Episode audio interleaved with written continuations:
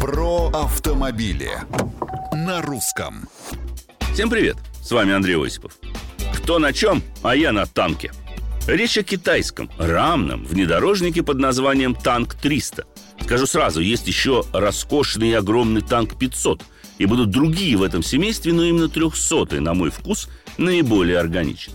Внешний облик вызывает уважение и заявляет о выдающихся способностях. Никакого хрома и других украшательств. Только черный защитный обвес по кругу до большие колеса. И тут никакого обмана. Дорожный просвет в 224 мм, система полного привода с двухступенчатой раздаткой, пониженный ряд передач, возможность блокировки всех дифференциалов, включая передний, в богатой комплектации, функция прозрачный капот и много чего еще, чтобы не пасовать в сложных ситуациях.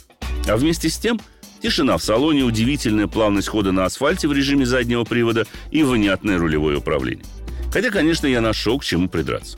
Автомобиль весит добрых 2,5 тонны, и при этом он весьма резв, 220 сил и 380 ньютон-метров крутящего момента разгоняет его до сотни меньше, чем за 10 секунд. А вот тормоза мне показались недостаточно эффективными. Подушка сиденья, по-моему, коротковата. Да еще и при моей широкой ступне педали акселератора и тормоза слишком близко друг к другу. В общем, пробуйте, сами решайте сами. Мнения и комментарии приветствуются в страничках Русского радио в социальных сетях. С вами был Осипов. Про автомобиль. На русском. Русское радио.